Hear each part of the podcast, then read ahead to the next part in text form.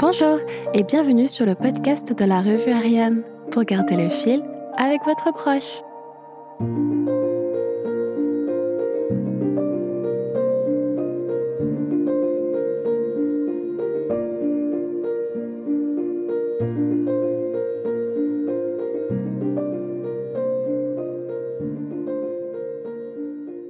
J'espère que vous allez bien et que vous êtes prêts à voyager dans cet épisode car nous partons pour les années 1980. Direction la Bretagne en passant par le Sénégal pour rejoindre deux frères passionnés de sport de glisse et à la recherche du rêve du car. Le kitesurf ou fly surf a décroché des médailles sur bien des plans. La création d'un nouveau sport de glisse grâce à une innovation sportive brevetée mais aussi son inscription dans la continuité des inventions qui ont permis de se déplacer sur l'eau. De nombreux hommes sont reconnus comme les pionniers de ce sport, un peu partout sur le globe, mais sans le fruit d'un travail consciencieux de deux d'entre eux, nous ne connaîtrions pas le kitesurf d'aujourd'hui. Deux frères bretons, à vrai dire, Dominique et Bruno Leguenou. Ils deviennent champions de France en dériveur en 1979 et font de la compétition pendant dix ans. C'est au Sénégal, à Dakar, après avoir arrêté les championnats, que les deux frères rêvent de plus de vitesse, plus de glisse et plus de mer. Lors de la semaine de vitesse de Brest, ils ont été surpris par un catamaran tiré par un train de cerf-volant. Ce catamaran était même plus rapide qu'un bateau identique doté d'un gréement classique, soit d'une voiture de bateau standard. De suite, le cerf-volant apparaît alors comme un moyen d'acquérir une vitesse importante tout en restant léger et peu cher. Ils rentrent de suite en Bretagne pour se lancer dans la conception et c'est Bruno qui saute à pieds joints dans l'innovation de leur invention. Le défi était de taille, être capable de créer une aile qui permettrait de redécoller une fois dans l'eau sans altérer sa légèreté même mouillée. La toute première aile à structure gonflable voit le jour en octobre 1984, mais c'est le 16 novembre de cette même année qu'il dépose le brevet l'aile marine est née. Je tiens à rappeler qu'ils n'étaient pas les seuls à tenter de faire voler cette nouvelle voile du sport. Dès le début des années 1980, l'Américain Corey Rustler a été à l'initiative du kite ski, sport identique au kitesurf, excepté que l'on glisse avec une paire de skis nautiques et une simple voile de traction.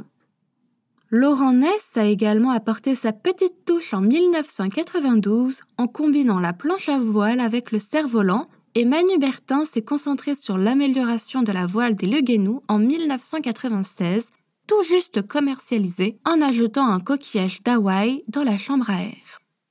Donc vraiment, un engouement pour le cerf-volant s'est créé à cette période et nous pouvons affirmer que le kitesurf est le fruit de tests réalisés par des passionnés de glisse afin d'obtenir plus de puissance. Toutefois, Trouver la bonne stabilité tout en gardant cette légèreté du cerf-volant n'était pas de tout repos et il a fallu quelques années, quelques échecs et plusieurs essais avant d'arriver à une aile parfaite, plus facile à contrôler et à faire décoller de l'eau en 1989.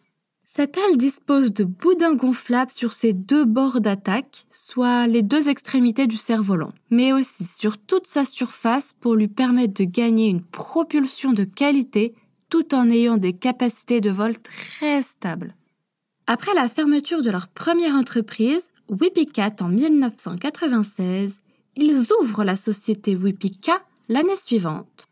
Parce que les coûts sont élevés pour deux hommes, ils se concentrent exclusivement sur l'organisation de la production des ailes et de leurs barres de traction, puis c'est le département parapente de la société Nell Pride et l'entreprise Nautix qui les fabriquent. Grâce à cette délégation, Wipika devient la première société à distribuer une gamme d'ailes pour le kitesurf.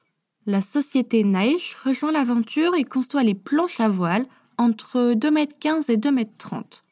En 1997, les ventes de quelques prototypes sont encore confidentielles, mais le constat est sans appel. Le kitesurf plaît.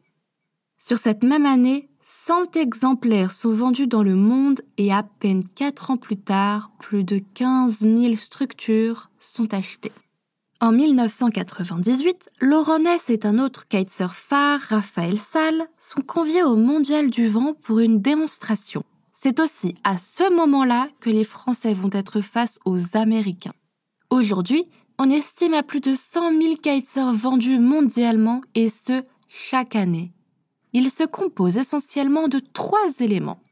D'une part, évidemment, nous avons l'aile de traction, ou l'aile marine. Elle est insubmersible grâce à sa structure en boudin gonflable. D'autre part, le flotteur. Jusqu'en 1995, cette structure accrochée au pied était aussi gonflable, mais ils ont abandonné cette idée pour laisser place à une planche légère, maniable, idéalement bidirectionnelle. Enfin, il faut se relier à l'aile en utilisant un harnais et des barres de longueur variable, mais ça, c'est au kitesurf de choisir. Cependant, plus les lignes sont courtes, plus la manipulation et l'accélération sont aisées.